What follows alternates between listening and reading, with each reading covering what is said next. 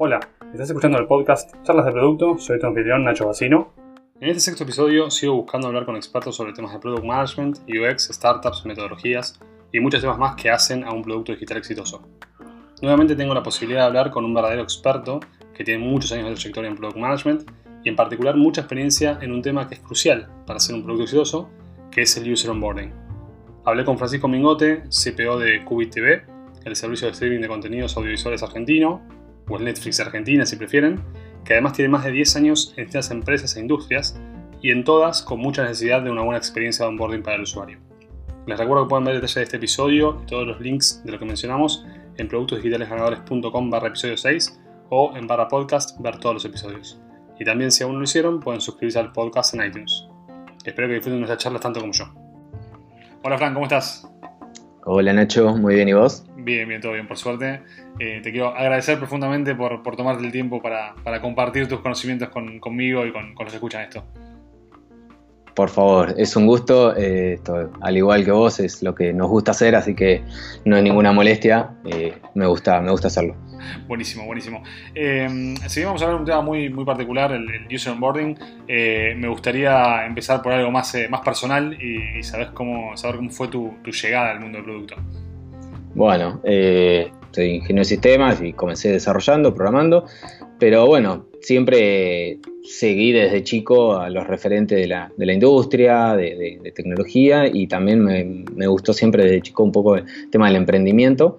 Así que nada, en 2008 me, me crucé por esas casualidades con una emprendedora que, que nada, que me, me, dijo que tenía una idea, que estaba, que estaba buena, ¿no? un producto físico que lo quería vender a través de internet y con, con, una, con una pata de personalización.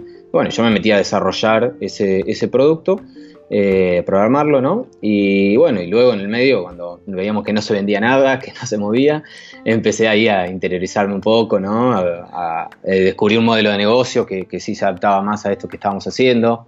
Así que ahí fue un poco. Súper interesante. Me, me, me, hace acordar a mi, mis primeros pasos que también era, fue como, che, las cosas que estamos haciendo no tienen ningún valor y, y ahí fue cuando terminé haciendo el salto. Eh, pero me, me, interesa, vos, vos tenés eh, como experiencia también eh, emprendiendo y haciendo el rol de producto, pero como desde el lado emprendedor. ¿Cómo, ¿Cómo, varía el rol de producto cuando sos product manager en una empresa versus cuando estás en un emprendimiento y tenés ese sombrero? Bien, bueno, en sí el, rol un poco no creo que no, no difiere demasiado, ¿no? Eh, lo que pasa en, por ahí en una startup cuando tenés que tomar muchos otros tipos de decisiones, eh, ¿no? Que por ahí tenés, tienes cosas interesantes y cosas no tanto, tienes cosas a favor que, que bueno, conoces mucho más eh, de lleno la, visión de la empresa, de, en mi caso con startup con inversiones, eh, nada, podés conocer muy bien al, a, todo el, a todo el board, eh, la opinión de cada uno que tiene, hacia dónde quiere dirigir, cuál es el objetivo final que tienen. Entonces tenés más herramientas, ¿no? Aunque claro. por otro lado también te saca foco, ¿no? Te saca tiempo a vos, foco de eh, orientarte en el producto. Y también lo que tiene bueno es que a veces ciertas cosas las podés cortar de raíz antes de que ciertos temas se impongan, ¿no? En, en la empresa. A ver, por ejemplo, un ejemplo de eso.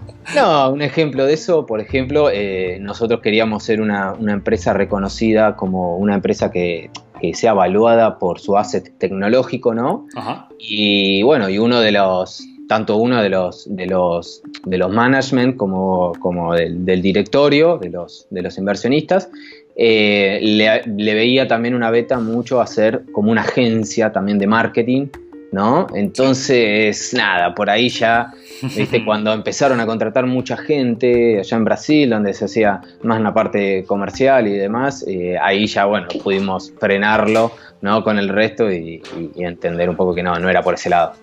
Eh, siguiendo con, entonces con esas preguntas por ahí más, más personales, pero metiéndonos en, en el tema de user onboarding, ¿cómo fue eh, el momento de tu carrera en el cual descubriste la importancia de, de, de user onboarding?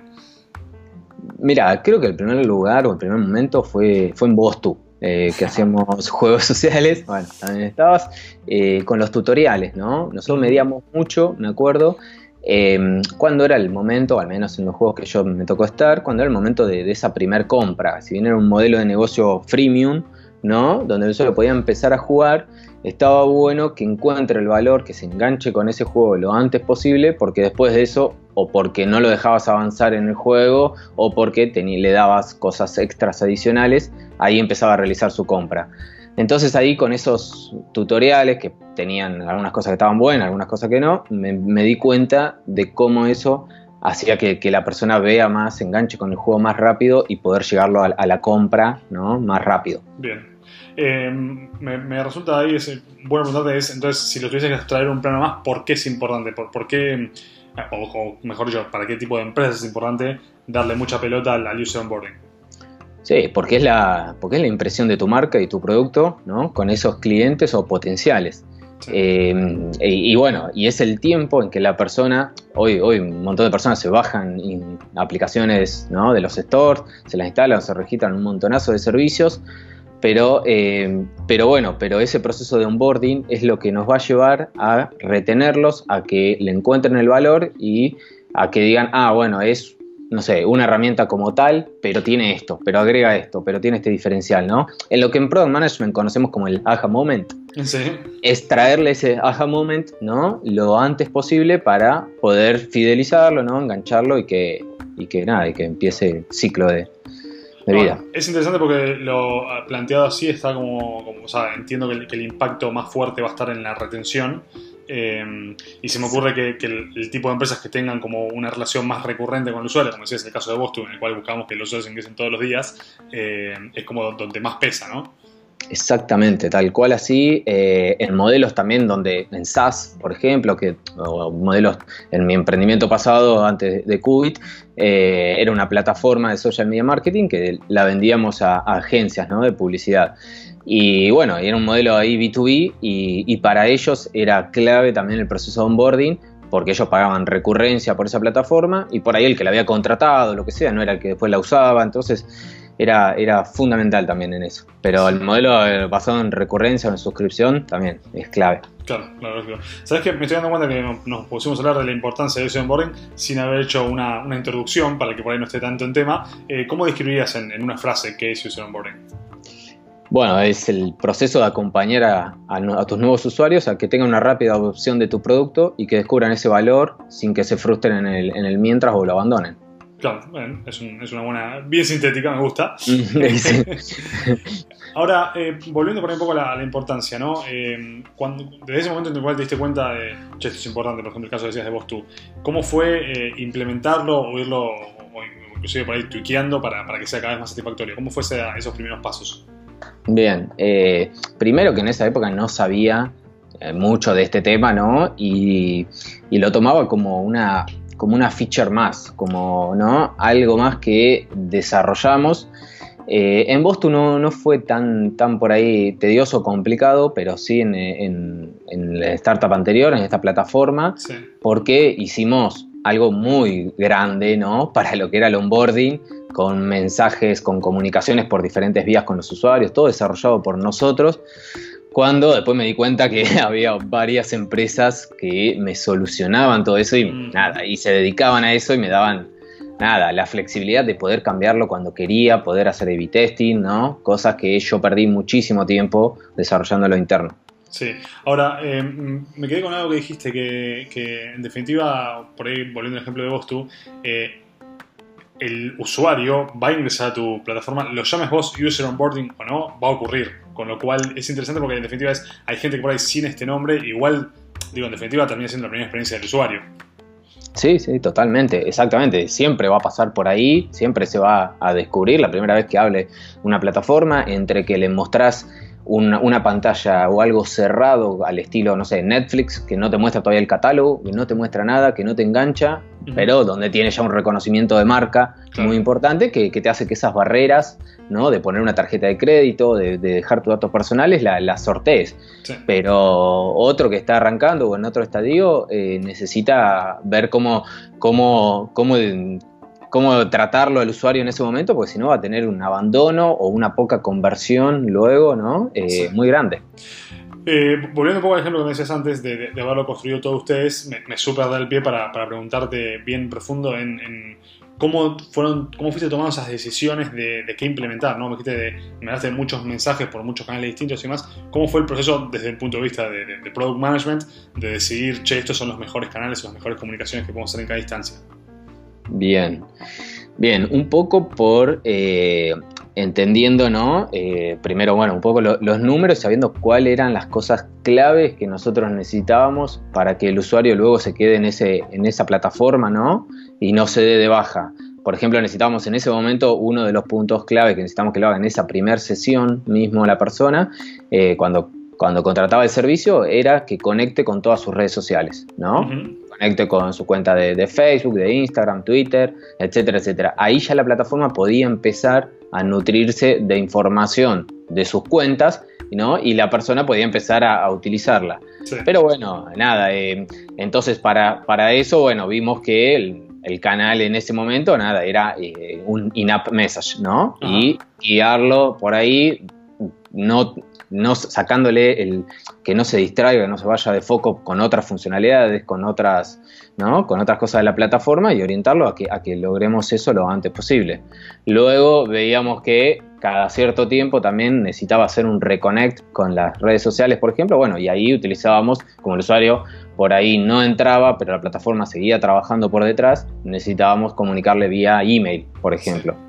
Perfecto, eh, me, son súper buenos los ejemplos cómo fue el proceso de, por ejemplo, elegir esto, ¿no? O sea, el, elegir, no, sé, se me ocurren cosas como, no sé, te, pongo primero Facebook o Instagram para conectarte, o eh, te comunico, o sea, esto dijiste, elegimos el in-app message versus, no sé, mandarle un mail para ciertos casos. Eh, esas decisiones, eh, ¿hay alguna métrica a mirar? ¿Alguna, o, fue simplemente sentido común? ¿O hubo alguna, algún approach atrás que, puedas compartir como para, para que otros puedan utilizar? Sí, eh, sinceramente en ese momento fue qué es lo que teníamos desarrollado, que es porque lo hemos desarrollando, ¿no? Cada, cada, una de las cosas, obviamente mandar un mail es mucho más simple, ¿no? Que cualquier otra cosa, que tener, teníamos un, llegamos a desarrollar una parte de, notificaciones internas al estilo de lo que tiene algo, eh, de algo Facebook, con las notificaciones que te va avisando ahí, con notificaciones con, con más críticas, con menos críticas, nos equivocamos un montón. Hoy viéndolo, eh, nada, cuatro años más tarde, eh, hoy sí te, diría que lo que hay que pensar es el momento adecuado, el, canal y el mensaje. Esas tres cosas, ¿no? Eh, es lo que te va a dar el, ah, ok, es en este momento que el usuario no está utilizando mi servicio o necesito que, o sí es el primer momento en donde lo tengo ahí, necesito que haga esto y con este mensaje diciéndole por qué lo necesito, ¿no? Un poco. Sí. Ahora, está bueno el punto porque entonces el momento es bastante claro, digo, es el momento en el cual eh, tiene sentido que, que, hagas acción, eh, pero después el, el canal, cómo, cómo, lo, ¿cómo puedes darle un tip a alguien que tiene que elegir en qué canal basarse? Sí, bueno, eh, depende, ¿no? Eh, por ejemplo, mira, un, caso, volviendo al, día de hoy, te saco de ese ejemplo y te vuelvo a la plataforma hoy nosotros de, de video on demand, ¿no? En Qubit, por ejemplo, lo que, lo que utilizamos a veces es conocer un poco esos o, tomar esos micro momentos de los usuarios, por ejemplo el mediodía es un momento donde la persona suele planificar qué es lo que va a ver esta noche, ¿no? O más llegado el fin de semana, lo que va a ver el, fin de semana. Entonces, enviar un push notification con diciendo, che Nacho, hoy a la noche mirate esto o tenemos este estreno, esta película, al mediodía, ¿no? Es un buen canal para que la persona habla, se encuentra con, se encuentra con la ficha de esa película, de ese contenido, y le ponga agregar a mi lista. Perfecto. Y listo. Entonces, eh, me imagino entonces en algún punto vuelve a lo que hablábamos antes de encontrar el momento adecuado, que con, User Research, con algún tipo de insight, eh, y después el canal va de la mano de cómo llegas al usuario en ese momento. Exacto, y la acción que necesitas que haga, porque si yo le mando un mail, entre que la persona, bueno, abre el mail, toca el link, eso te va a un browser, o bueno, hoy se puede hacer que abra la aplicación, pero es mucho más pasos, ¿no? Y, tiempo que necesita el usuario que mandarle un push. Me encantó, me encantó. Sí, sí, sí, eh. está perfecto.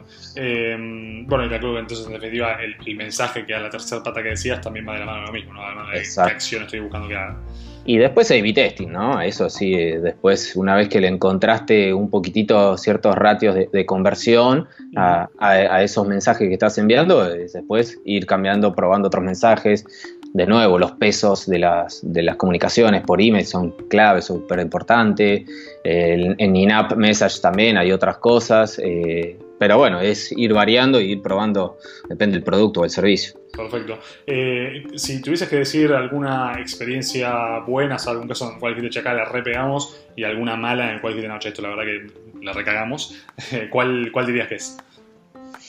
Em, a ver, con, con onboarding, em, por ejemplo, bueno, una que, una que creo que la, la, pegamos muy bien es basado un poco más en encontrar un, un shop ¿no? de, de, nuestros usuarios que, que, nada, que estaba un poco más tapado ahí eh, que fue cuando la persona hoy se compra un Smart TV, por ejemplo, eh, ¿no? llega a la casa, se lo instala eh, y ahí ya nuestra aplicación en muchas marcas y modelos aparece como preinstalada, entonces la, persona tiene un, primer camino por ese lado. y bueno, hicimos, un, hicimos un, un, onboarding a esa persona, dejándole explorar el catálogo, pidiéndole solamente un email a la persona y que empiece a disfrutar de su primer película lo antes posible, ¿no? Sin poner ningún otro dato extra. Y luego eh, dándole un periodo de, trial muy cortito, de un fin de semana. Y luego de eso empezamos a hacerle una comunicación al día 3, ¿no? Con in-app message y con, y con emails para que se termine suscribiendo al servicio. Nada, eso fue hoy es uno de nuestros canales de adquisición de usuarios, eh, por decir, no pagos más, más grandes, más importantes y lo que es este proceso ¿no? de, del, onboarding y de la comunicación en, el día 3, justo en, por email y, por, y, dentro de la aplicación, fueron nada, súper exitoso y ayudó un montón a, esta conversión. Buenísimo, sí, y por ahí va yendo la mano que hablábamos antes, es como que en, esperar el momento justo para empezar a decirle lo que sigue después y al principio como engancharlo y dejarlo que como que, como que haga sus primeros wow moment que decías antes, llevarlo lo, antes posible. Totalmente. Em, ¿y, alguna mala? ¿Alguna dijiste, che, esta, la verdad que fue una, idea que eh, parecía brillante pero fracasó? Eh, no, ahora no recuerdo mucho, sí, de haber desarrollado un montón sin, eh, como te decía antes, en el, en el laburo anterior. Eso sí, creo que gastamos un montón de esfuerzo cuando todavía el, el producto no había alcanzado ¿no? ese, ese product market fit, ¿no? No, no teníamos todavía resuelto otras cuestiones y, y, estábamos invirtiendo un montón de tiempo en eso. Eh, creo que eso sí fue, fue malo, creo que hay que hacerlo mucho más evolutivo y hasta que no se le encuentra la vuelta no, no complicarse demasiado. Eh, pero ya de otro caso no, no, no, recuerdo ahora. Ahora, con eso que decías, que, me, me engancha con la siguiente pregunta que tenía en la cabeza, es, eh, mencionaste en un momento, es, desarrollamos mucho y había herramientas que ya lo hacían. Eh, si tuvieses que volverlo a hacer hoy, eh, ¿elegirías alguna herramienta en particular y, por, qué, por qué esa? Sí, eh, mira, una de las que probé, probé un par, eh, AppQs es una, User Engage es otra, y, hoy la que estoy utilizando actualmente es Intercom. Eh, nada, la verdad es que es que hacen eso del, onboarding, lo hacen muy bien, lo miden excelentemente y, y te, nada, y hoy, hoy ya son bastante grandes, son económicas, ¿no? de fácil implementación si bien nosotros ahora, al tener tantos dispositivos distintos, lo que hicimos fue una integración más vía API, que por ahí, bueno, es un poquito más costosa. Decías que las tools tienen muchas eh, muy buenas herramientas de medición. Eh, ¿qué, cosas mirás vos habitualmente en, esas herramientas o inclusive en, los procesos comunes que tenés? ¿Cuáles son las métricas clave a mirar para, ver si el user onboarding está funcionando o no? Bien. Eh, bueno, depende, ¿no? El canal tiene distintas, distintas métricas a mirar, pero en sí yo las agrupo dentro de campañas a cada una de estas, de estas cuestiones del user onboarding, lo, lo abro un poquito y lo armo como en campañas. Lo que miro es, bueno, la cantidad, la, la audiencia que ingresa en esa campaña, o sea, que pasa por ese, por ese flujo cuáles son los canales, eh, porque dependiendo de nuevo, ¿no? Si un usuario comienza su experiencia en un aplicativo móvil, es diferente a si empieza en una PC, a si empieza en un Smart TV, ¿no? Como te comentaba antes. Entonces, eh, ¿cuáles son los mensajes que se envían? ¿Cuál es la apertura de ese mensaje? En el caso de algunos que tienen apertura, otros como que ya se, se preabren solo. Después, cuál es... Em, cuál es el porcentaje de, conversión, de hit, que, eso me, genera, ¿no? Ese mensaje, y si tiene más de uno, la conversión total de la campaña. ¿Algún tip para el, manejo de estos flow complejos en los cuales decís esto, ¿no? Si, el usuario ingresó por acá, ya recibió estos mensajes, pero después, no sé, se instaló la app y entonces tengo que mandar esto otro. Eh, ¿Cómo, cómo, cómo visualizás esa información? Porque imagino que en definitiva, no sé, el mail X de, no sé, de cierta publicidad o de sí. entrada tiene que llegar en un momento y para ir como que tenés muchos, de esos pasos que para no son los esperados o, mejor dicho fueron por varios flows distintos. ¿Tenés algún tipo de diagramación de eso? No, básicamente algo que hay como cada en Intercom lo que nosotros hacemos es nutrirlo de mucha información del usuario, ¿no? Muchos atributos, por ejemplo, nada, de con qué medio de pago está pagando, eh, si tiene más de un perfil en su cuenta o no, qué dispositivo utiliza, un montón de cuestiones y eventos, ¿no? Entonces, con toda esa información, como por ejemplo cuántas sesiones tiene, con toda esa información podés ir analizando o viendo cuál es el momento adecuado para no invadirlo, no spamearlo, ¿no? Cuántos contactos tuviste con él. O sea, hay que ser muy preciso en esas cuestiones para que también no pase un poco esto de, che, me, hablaste por acá, por allá, con lo mismo, con otro mensaje, ¿no? O sea que la propia herramienta es la que te gestiona esa de, che, por más que entró por dos flows distintos y en este momento le tendríamos que dando dos mails distintos por esos flows, eh, como limitarlo y... Exactamente, y tiene, tiene justamente tiene esas, esas limitaciones, es decir, a cada persona no le envíes más de uno por día o no, viste, es configurable. Ok, perfecto, perfecto. Muy bueno. Eh, em, bueno, me quedó bastante claro. Igualmente me imagino que, como el, la métrica global eh, para user onboarding termina siendo retención, ¿no? Exactamente. Ok, perfecto. Em, tengo, tengo, una duda que es más filosófica, porque cuando me tocó enfrentarme a este problema lo viví que es cómo balanceas el... Me voy a focalizar ahora en User Onboarding y tipo pongo en el backlog historias de User Onboarding versus la necesidad de estar mirándolo constantemente, porque en definitiva es, es algo que, nada, los usuarios van siendo, siendo, nuevos, tu herramienta va evolucionando y es algo que, nada, me parece que puedes tender a descuidar, ¿no? Exactamente, sí, sí, sí. Bueno, en, primero, bueno, depende un poco del estadio, ¿no? De, de, tu producto, ¿no? O el servicio que estás ofreciendo. Eh, seguramente en, un nuevo producto, en un lanzamiento, vas a necesitar ¿no? enfocarte un poco en este tema y no, dejarlo tan librado al azar, como así mismo cuando estás haciendo campañas un poco más agresivas, ¿no? más fuertes o en diferentes medios, que podés obtener otro tipo de usuario diferente al que estabas, al que estabas ¿no? habituado. Entonces, entonces ahí si no es, ese jueguito de adquiero, adquiero y pierdo, viste, por el otro lado, ¿no? Eh, entonces, el mirar la retención en todo momento es el que nos va a disparar un poco, eh, ¿no? Ese, ese, porcentaje nos va a disparar un poco. Yo, yo le llamo, tengo un, tengo una conversión, como ahora tenemos un free trial, tengo un porcentaje de conversión, ¿no? Del, es decir, la adquisición, después tengo una conversión cuando pasa el free trial y después ya empieza lo que es el churn, ¿no? Claro, sí, sí, la retención más, Exacto. Em, Sabes que de eso como que se me disparan dos ideas. La primera es eh, por ahí cuando estás lanzando un nuevo feature que, amplía el público que puede llegar a adquirir tu plataforma, tener en cuenta ese, nuevo público a, la hora del, user onboarding y cuán distinto puede llegar a ser, que me parece que fue lo que, lo que dijiste, está, está muy bueno. Y lo otro es el, alineamiento con las campañas de marketing, que, por ahí a veces desde producto eh, en compañías un poco más grandes lo relegamos un poco y es algo que es clave justamente para esto, decir, che, vamos a detectar este nuevo medio, por ejemplo, eh, y entender ese nuevo medio, cómo se comporta la gente que, va a llegar por ahí. Exactamente, exactamente. Mira, justamente nosotros también tenemos un par de, partnerships con, bancos, ¿no? Y bueno, y ellos le, hacen como, le, brindan el servicio también eh, como un valor agregado y entonces ese, esa persona recibió otra información del producto diferente al que está en tu landing page, entró como por otro canal, todo entonces tiene que tener un tratamiento un poco particular, ¿no? Y también por ahí más de la mano con el partnership eh, que vos hiciste con esa empresa. Eh, entonces, para que luego esa persona tenga una buena retención, consuma tu producto y demás, eh, es clave, ¿no? hablarle o contarle las cosas de, por ahí de otra manera. Sí, sí, 10 puntos. Em, ¿Sabes qué? Me, quedé pensando en lo de, lo de Intercom que hablamos antes. Eh, fuera de la herramienta propia de, los mensajes de, comunicación, ¿hay alguna otra herramienta que sea importante para el user onboarding?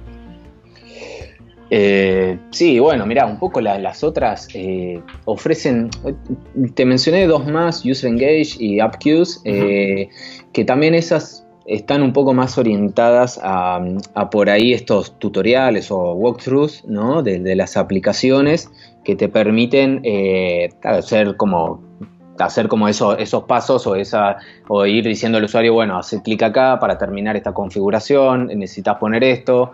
Esos es otras cuestiones que por ahí Intercom no te las, no te las da tan bien resuelta y que, y que depende de la complejidad de, tu, de tu producto, ¿no? Eh, necesitarías complementarlo por ahí.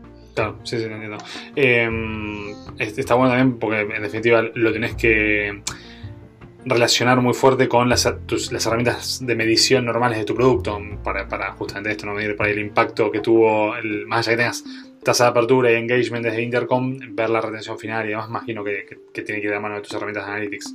Exacto, es que, es que la retención, en nuestro caso con Intercom, eh, nosotros lo que hacemos es mandarle un evento cada vez que ocurre el goal y eso lo manda a nuestra plataforma. Okay. Entonces nosotros lo tenemos medido por ese lado y bueno, y después nosotros se lo informamos a Intercom. Claro, sí, sí, está, buenísimo. Eh, fuera de, digamos, de las tools propias de software, digamos, ¿no? ¿Hay alguien que esté metiendo en el tema? ¿Tenés algún libro u otro tipo de recurso para, recomendarle, para, empaparse más en, lo que es user onboarding y cómo hacerlo bien? Eh, mira, la verdad es que no hay tanto de, este tema, yo no he leído particularmente muchos libros, eh, pero sí muchos blogs, hay un montón, incluso mm, podcasts, yo soy un fanático de los podcasts, escucho mucho y, ahí, se puede encontrar mucha info y después, bueno, en los, en los blogs de las mismas tools, ¿no? Que, que te venden el servicio, como UpQs, tiene muy bueno, bueno, obviamente Intercom, InVision también. Pero después también ahora, bueno, haciendo memoria, un libro que, me gusta y está muy relacionado con esto es eh, Hook, de, creo que es de Niri, Yal. Eh, ¿no? que trata un poco sobre, el, sobre la formación de hábito ¿no? en un producto. Eh, está muy relacionado, muy vinculado con, con este tema. Buenísimo, buenísimo. Vamos a, dejarlo para, para los que estén eh, tratando de empezar. y además está bueno porque ese, el hook tiene abarca product management, o mejor dicho, abarca cosas que son irrelevantes para product management más amplias. O sea, es como que es súper crítico para, para, para, la primera parte, para el onboarding, pero también es súper crítico lo que, los, los temas que toca para la recurrencia en el tiempo. Exacto, sí, sí. Es muy buen libro. Eh, mira, ¿hay algún otro consejo que puedas dar sobre el onboarding que no esté reflejado en estas preguntas que hice? Porque yo obviamente no soy un experto en el tema y fueron estas las preguntas que se fueron ocurriendo, pero no sé si hay alguna otra cosa que no hayamos cubierto que vos digas esto por ahí es relevante. No, tratar de no ser invasivo, tratar de, ¿no? de que esos, por ahí en el caso de que alguno necesita hacerlo como un tutorial, explicando algo que no sea que no sea algo, algo invasivo, algo que, la persona lo sienta más natural, que le, vea el valor a eso que está aprendiendo y no sea un, skip, skip, skip, ¿no? Eh, o sea, eso también es algo importante. Eh, nada, que solamente hagamos lo que realmente creemos que es valioso para traer ese aha moment, ¿no? Lo antes posible y no hagamos un onboarding de toda nuestra plataforma que no tiene sentido y va a ser algo más frustrante para el usuario. Eh, que lo hagamos contextual, eso es clave, lo hablamos varias veces, de contextual, el, momento, ¿no? No tratar de, meter todo al inicio. Eh, y nada, y después eh, depende mucho cada, cada, cada producto, ¿no? lo que hay que hacer y que otra recomendación es que utilicen mucho A-B testing antes de descartar algo o, ¿no? o decir, no, esto no lo están agarrando por este lado, lo que sea. hagan, prueben con otros mensajes, prueben con otros momentos. Eh, o con otro canal, porque nada, yo ahí me, he descubierto con, sorpresas con eso. ok, eh, una, una pregunta no relacionada con user onboarding, pero interesante para, para lo que dijiste. Eh, me imagino ustedes no, el, nivel de tráfico, digamos, por ahí hace que una tarde mucho en, cerrar. ¿Cómo, ¿Cómo, manejas ese tipo de, problemas? Sí, obviamente, ¿no? Depende en, en, qué, en qué estadio o en qué parte. Pero mm, nada, la, verdad es que es una, es una muestra representativa, a veces hay que esperar un poco más, a veces necesitamos abrirlo a un porcentaje más grande para, verlo, eh, pero nada, no. Bien. Em, bueno, eso un poco cierra las preguntas de onboarding. Suelo hacer algunas preguntas como eh, normales de product management para todos, eh, y así que me gustaría eh, seguir con eso.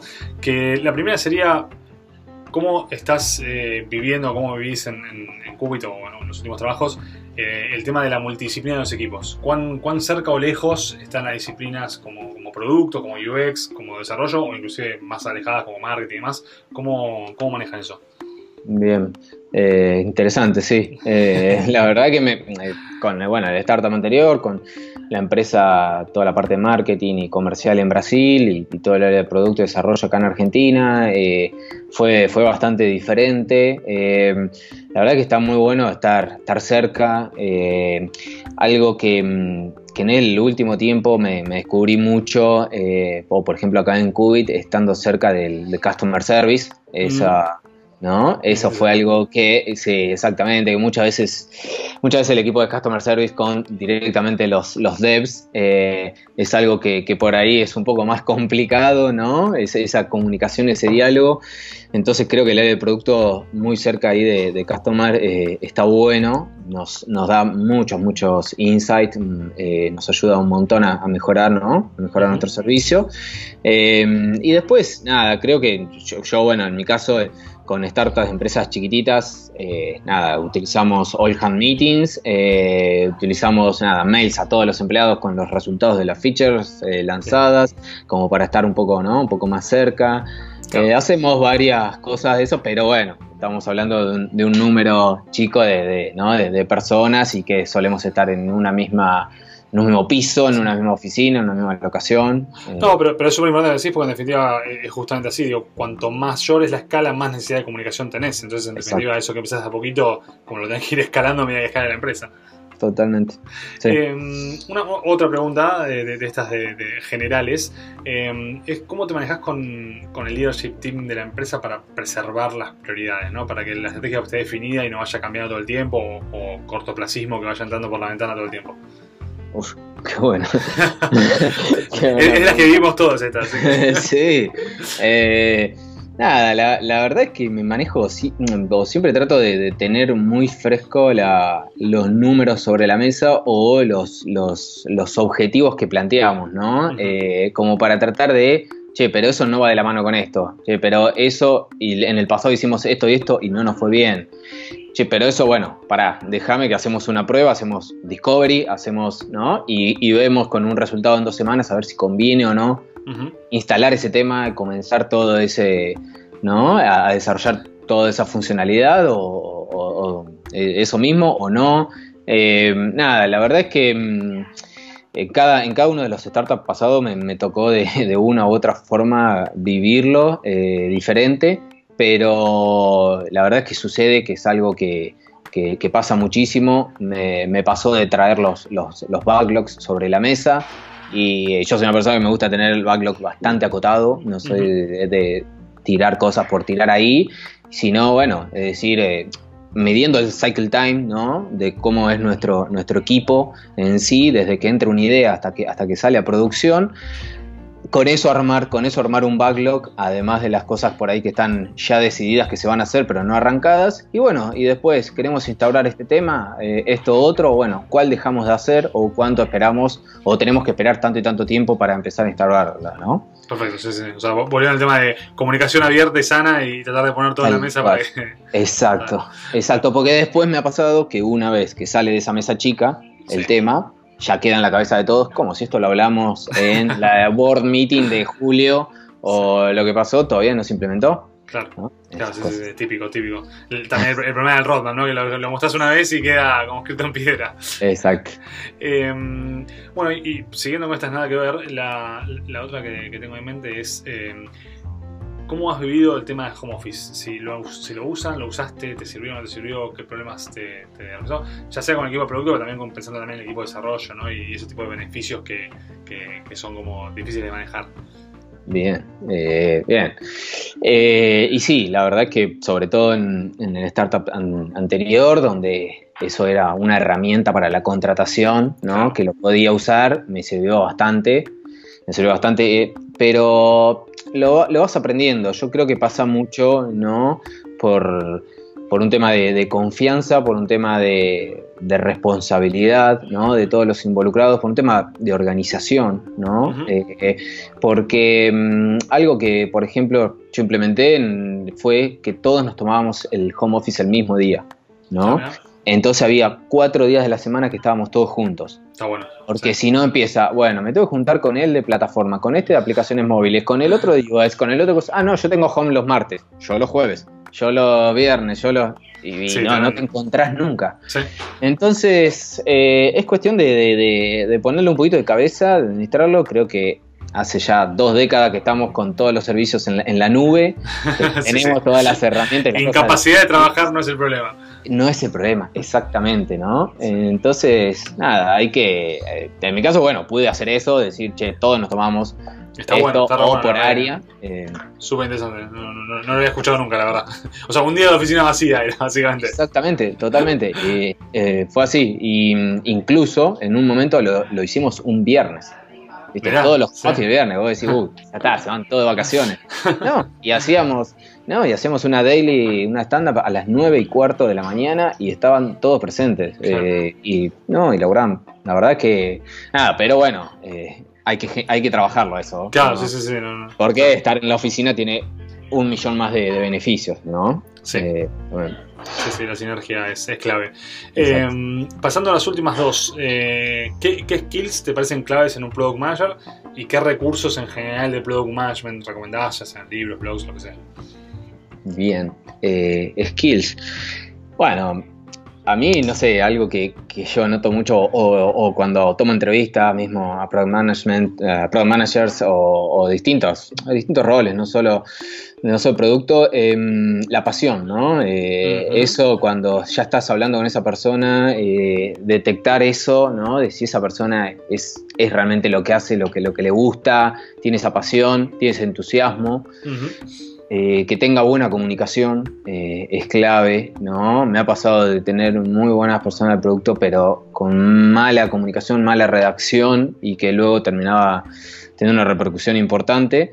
Eh, y que tenga otra cosa que a mí me parece muy valiosa, que por ahí esto con las personas que tienen background técnico un poco más fácil, pero que tenga un enfoque hacia ciertas, o que tenga conocimiento de ciertas herramientas, eh, no sé, SQL, Google Tag Manager, eh, herramientas de explotación de, datos, Analytics, Amplitude, que tenga una orientación analítica también, eh, un, foco, un enfoque hacia los números, me parece que, está, que está bueno. Buenísimo, buenísimo. Y bueno, justamente recursos como para, aprender esos skills o, recursos en general de Product Management. Bien, eh, nada, yo suelo recomendar podcast, eh, que es algo que, a mí me viene gustando mucho, eh, justamente ahora lo que estamos haciendo. Master of Scale de Ray Hoffman, el cofundador de LinkedIn, nada, tiene unos, unos, podcasts tan, tan buenísimos. Inside, están buenos, Inside Intercom, está bueno. Eh, nada, de libros, está, puedo mencionar un millón, pero no sé, me parece que este que hablamos hoy, Hook, eh, que ahora se me vino a la cabeza, está bueno para que, para que lo lean. Y después más orientado por ahí a, lo que es un poco metodologías de trabajo, de desarrollo, em, el de Popendick, em, ¿cómo se llama? Leading Lean Software Development, ah, está muy bueno eh, ese libro, lo leí un par de veces y me, parece que me aportó bastante. Eh, nada, eso me parece que son unos buenos recursos. Es una buena recomendación, muy buena. Eh, te, cedo la palabra para que quieras decir algún mensaje final o algo que quieras eh, transmitir.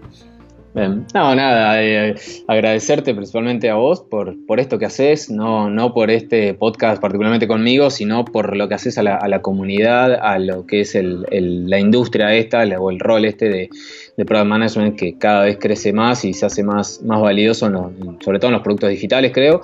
Eh, nada, porque está buenísimo. Yo eh, leo mucho lo, que publicás, lo que haces y gente como, como vos, la verdad que aporta mucho. Y nada, agradecerte por eso, básicamente. Me a poner colorado, así que decir que la gente no lo ve esto. No, lo ve.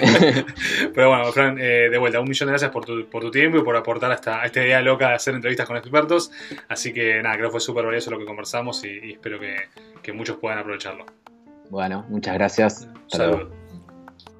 Bueno, espero que les haya gustado mi conversación con Francisco Mingote, CPO de Pubi TV, sobre User Onboarding, con los detalles de cómo hacerlo bien, qué herramientas usar, cómo optimizarlo y mucho más.